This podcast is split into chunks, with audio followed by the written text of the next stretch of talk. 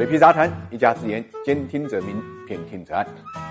理财魔方倡导科学投资基金，为每一个用户量身定制基金投资组合，涵盖股票、债券、大宗商品、海外 QD 基金等等，可以满足中高净值人士的资产配置需求。理财魔方拥有证监会颁发的基金销售牌照，合法合规。大家可以在各大应用商店下载理财魔方 APP 体验一下。财富八卦，八卦财富，财富人物。我们今天关注的是北大屠夫呢，陈升，真是世事难料，听牌。一年多以后呢，会员终于等来了金主，但是和十一年前可口可乐费尽心思想一百五十三亿收购会员果汁不一样，这一次扮演白衣骑士来拯救会员的是一个卖猪肉的屠夫，天地一号的掌门人陈升。四月二十六号，会员果汁发布公告，公司呢与天地一号和广州的合资投资管理公司呢签订了合作协议，成立合资公司，其中天地一号以现金方式出资三十六亿，持股呢百分之六十，会员果汁以资产。出资方式出资呢二十四亿啊，持股呢百分之四十，出资的资产中间包括呢汇源果汁的商标。换句话来讲，汇源果汁呢通过合资公司的方式把汇源的品牌给卖掉了。巧合的是，金主陈升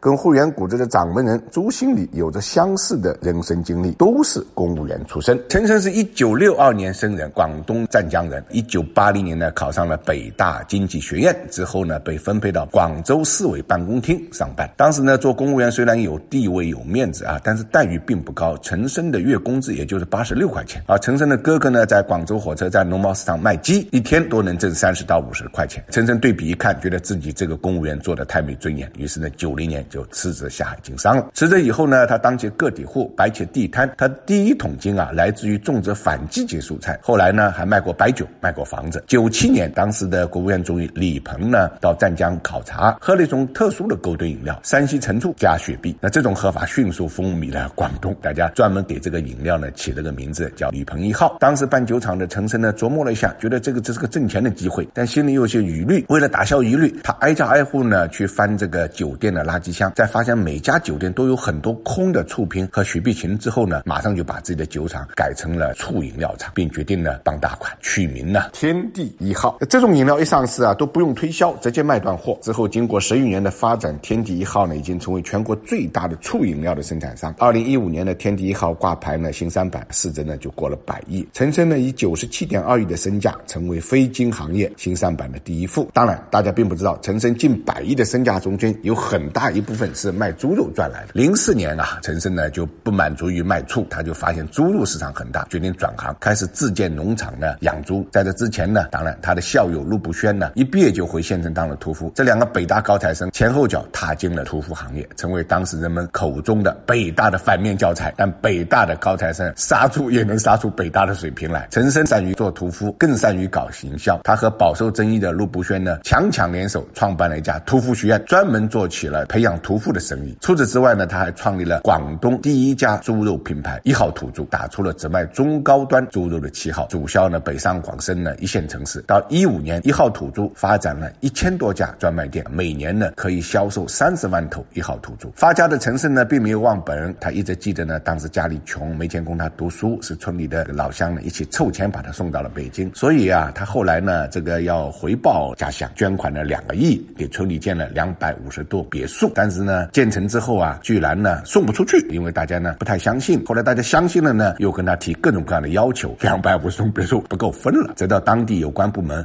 呃调解了矛盾，建成了别墅呢，再分配完毕。当然呢，陈升并没有因此呢就跟村里人呢产生隔阂。他依然呢，在村里建起了生态养猪场啊，为大家提供了就业的机会。而且根据村里的气候，他还出钱收回了村里最早出租的山地，统一呢种植荔枝树，同时呢把荔枝林呢分给每户村民。虽然也有人质疑他是用扶贫啊为自己贴金，但是呢公道自在人心。我想这些老乡村民是最有发言权的。